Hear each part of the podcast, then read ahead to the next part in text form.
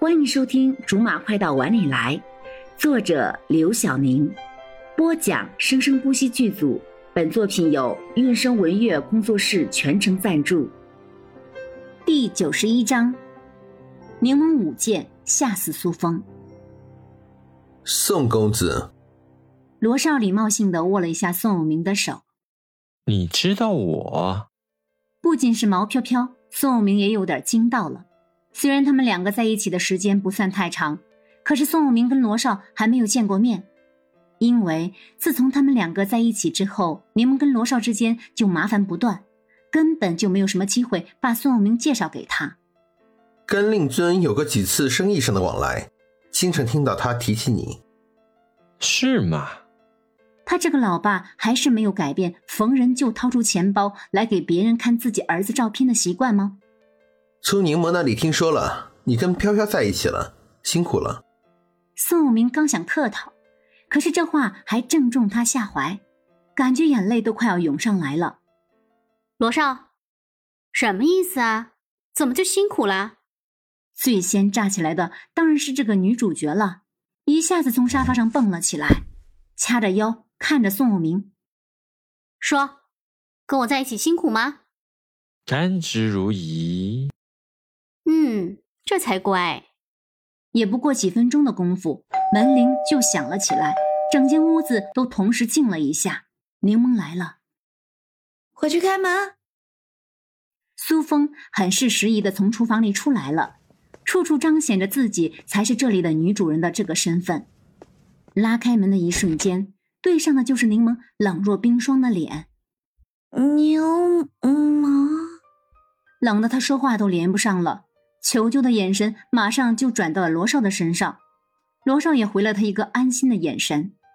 这么一个小细节而已，却被柠檬清晰的看在眼里。当着他的面也要这么秀恩爱是吗？自己又成了欺负可怜少女的恶人？难道心情不好也让他在脸上硬堆着笑吗？怎么了吗？啊没什么，快进来吧，菜都好了，就等你了。你的意思是因为我来晚了，所以害你们不能吃饭，在等着吗？我我，苏峰这回是真的说不出话来了。这哪儿都跟哪儿啊！一般人会联想到这个上面来吗？除了苏峰，屋子里的其他人都已经知道是怎么回事了。又开始了，柠檬的胡搅蛮缠，无耻不讲理。你怎么了？我不是这个意思，我的意思是，啊，大家都到了，你来了就正好可以开饭了。啊，是，大家都到了，都在等着我。然后因为我不能吃饭，所以我错了。嗯，你没错，我我，那就是你错了。我也没错。那是谁错了？你还不快点让开，让我进去吗？毛飘飘赶快过去接过柠檬的外衣和包，快进来吧，一会儿菜都凉了。柠檬看到毛飘飘之后，才露出来一点笑脸。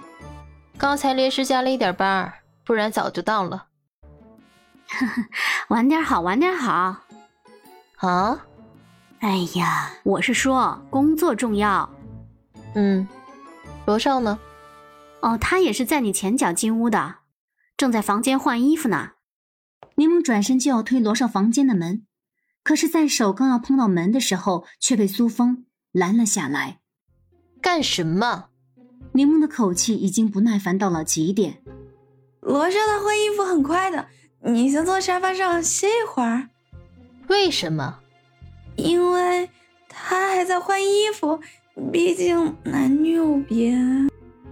我们俩已经做过太多男女无别的事情了，在你还没有出现的时候，还不让开。柠檬没有推他，也没有碰他，更没有等他回答，直接就无视他，推门进去了。屋里的罗少已经换好衣服了，正坐在电脑前认真的看着什么。他的眼睛没有离开电脑，身子也没有转过来，却知道是他，因为他推门的感觉他已经再熟悉不过了。来了。嗯。不欢迎吗？当然欢迎，小峰已经做好菜了。那就出去吃吧。好。